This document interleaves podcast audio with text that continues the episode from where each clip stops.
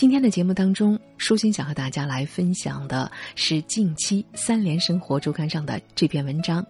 小镇做题家该如何自立？今年的九月，又是一个开学季，同时因为是在新冠疫情的影响之下，高校的毕业生们的未来是相当的不确定。我们关注到。豆瓣小组上的“九八五废物引进计划”创建于今年的五月，到目前为止又超过十万人加入。“九八五废物”或者也叫做“小镇做题家”，成为一部分高校毕业生自嘲的标签。所谓“九八五废物引进计划”的成员，大部分是一群“九八五”或“二幺幺”大学的毕业生。他们在升学或是就业当中暂时遇到了挫折，组成虚拟世界当中的团体。他们的话题高度集中在大学专业测评以及毕业求职的各种攻略上。小组里核心话题是按赚钱多寡、工作是否稳定、工作强度的大小，把大学里的专业分成废掉的还是羡慕的。那些没有闪耀的光环。就业市场竞争力不强的学校和专业，被称为“劝退大学”“劝退专业”“天坑专业”，而形成鲜明对比的是计算机专业广受欢迎，金融、公务员和老师也是讨论的集中度比较高的话题。令人疑惑的是，在快速变化和越来越多元的时代，年轻人本该去寻找更多的机会，有更多自由的选择。而且应该把拥抱变化作为生存的技能吧，可为什么他们却缩在虚拟的社区分享失败的经历来抱团取暖呢？还有一些年轻人面临着毕业及失业的困境，受到疫情的影响，今年很多的毕业生找工作确实不太顺利。但除此之外，还有哪些原因造成“九八五废物引进计划”这个现象呢？正逢开学，大学也迎来了一代新人，他们又该如何度过自己的大学时光？未来该怎么设计呢？在各种学习和考试的攻略之外，年轻人到底应该如何面对真实又漫长的生活？一份有创造力的工作需要年轻人具备什么样的核心素质呢？三联生活周刊采访了中国一些顶尖大学的老师和同学。概括起来，这些聪明的年轻人面临的普遍困境是，在高度的竞争当中，成功压倒了成长，同伴之间的彼此 PK 让大家是精疲力竭。如果说“九八五废物引进计划”小组的成员围绕赚多少钱来评价专业和工作，那么大学里围绕的就是绩点，成绩的绩，这个绩点决定了学生们未来的前途。同样的逻辑还有，学生们做学生工作，参加各种比赛，申请出国项目和实习，每一项都可以成为日后参选社会精英的资本。而这种绩点中心制的形成，是现在高等教育进入到大众化的时代，相对于从前学历贬值，高等教育成了精英人才选拔代理的机制。身为父母一代的六零后和七零后。赶上了中国经济高速发展的年代，那时候的学历确实换来了人生阶层的跨越。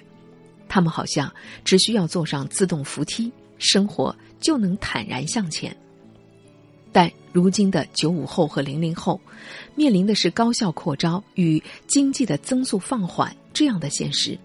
学历不再具有确定的优势。年轻人确实容易哀叹自己能不能保住父母奋斗出来的阶层，如何保证自己的人生不会滑落？在古典教育当中，教育最重要的功能是认识自己，而在现代社会，教育却被赋予了改变命运这样重大的使命。在过去几十年的发展当中，用教育实现阶层跃升，已经是一种惯性的思维。这一代年轻人背负的期许，从某种程度上来讲，确实更加的沉重。他们的学业好像已经不再是自己的事情，而是一个家庭常年持久的投资和努力。父母亲一方舍弃工作来陪读的现象，一点儿也不罕见。中国人总喜欢讲要力争上游。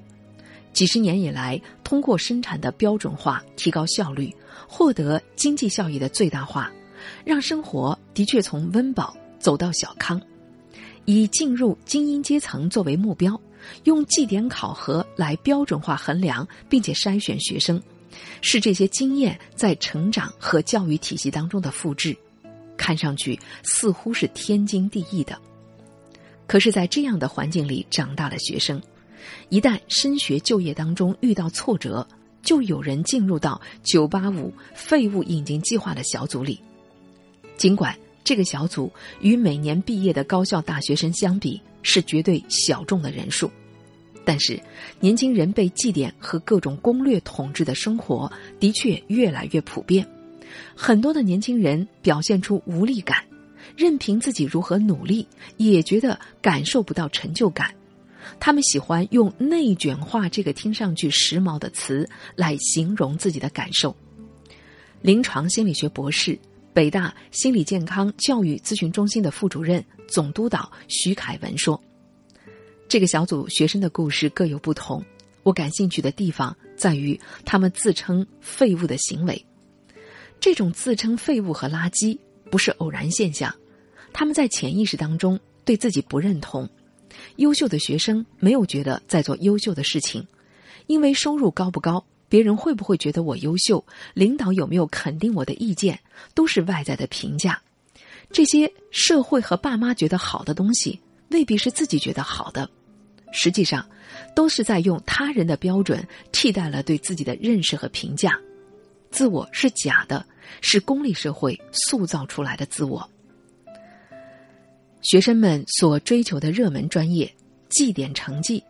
甚至都不是职场当中真正需要的东西。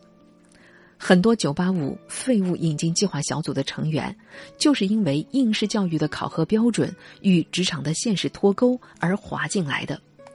热门专业根本可能不是职场的敲门砖，因为社会的变化太快，热门的专业永远在变。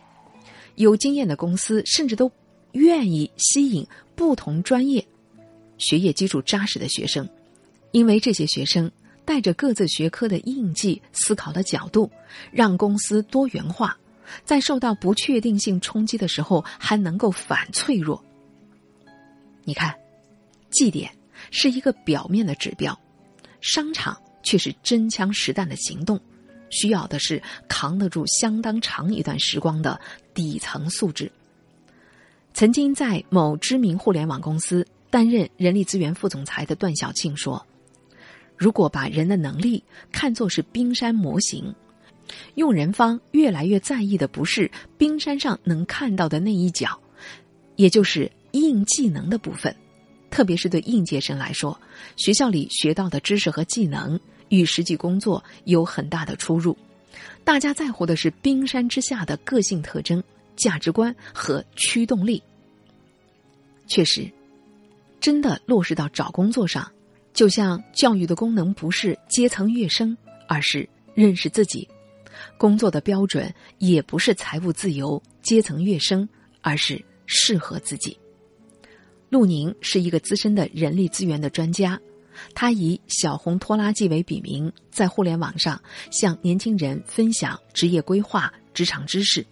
在他看来，最终选择一个职业，你得考量这样的三个因素：第一，是我能进入的，比如色盲不能做飞行员，这就不现实；第二，我做这个比较擅长；第三，我喜欢。这三个因素交叉在一起，你喜欢做着就不累，你擅长就能做出成绩，做出了成绩，在组织和行业里就能获得一个更好的排名。利润分配或者名利的分配也就会优先给你。生活中有一些美好的事情，比如和朋友一起听听音乐、说说话；比如读一本好书。读书让心灵宁静开放，就像一朵蓝色的鸢尾花。世界可能迷茫喧嚣，人们可能擦肩而过。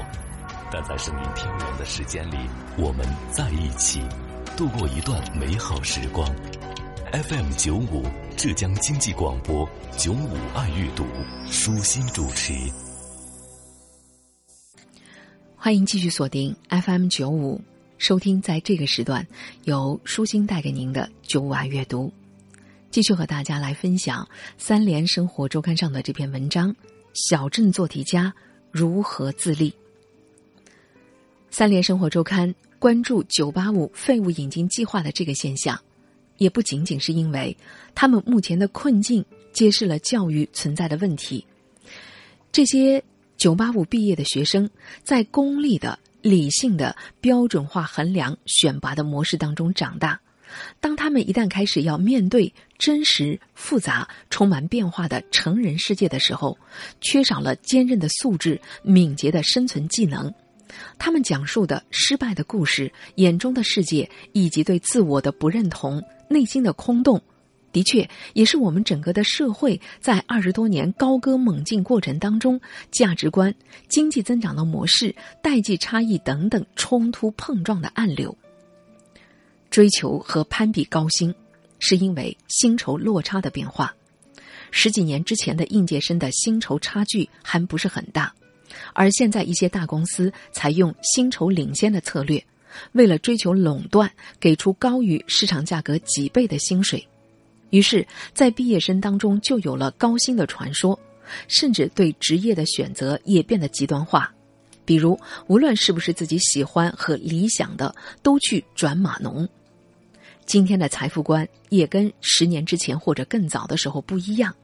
阶层跃升和财务自由不太是从前应届生追求的目标。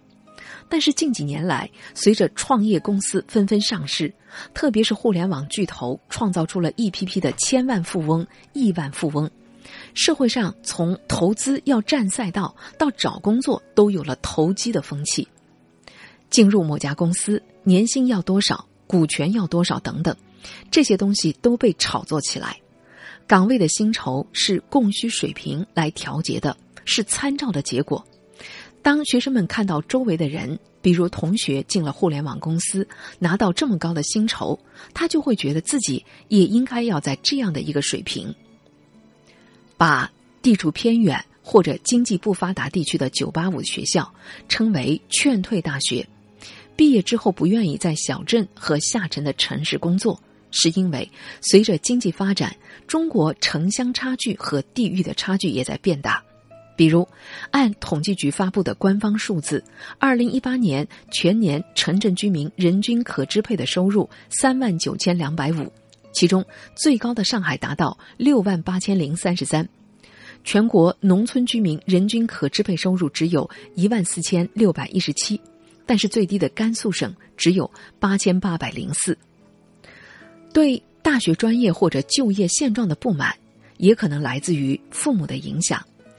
他们的父母成长在大学还算是精英教育的时代，只要考上好的大学，就意味着前路一片坦途。可现在的大学正在从精英教育过渡到大众教育，不会像上一代那样容易得到阶层跃升般的回报。家长那一代工作的环境也跟现在不一样，社会被互联网和移动互联网冲击的很大。越来越多知识型的公司经济模式对员工的要求都是不一样的。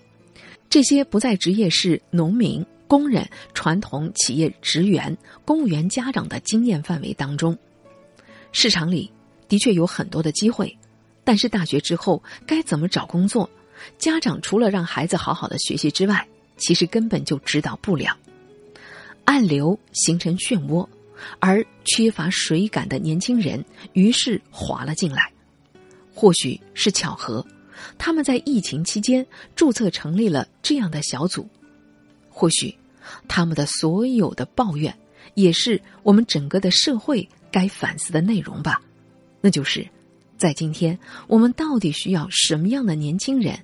我们又应该如何去培养今天的年轻人呢？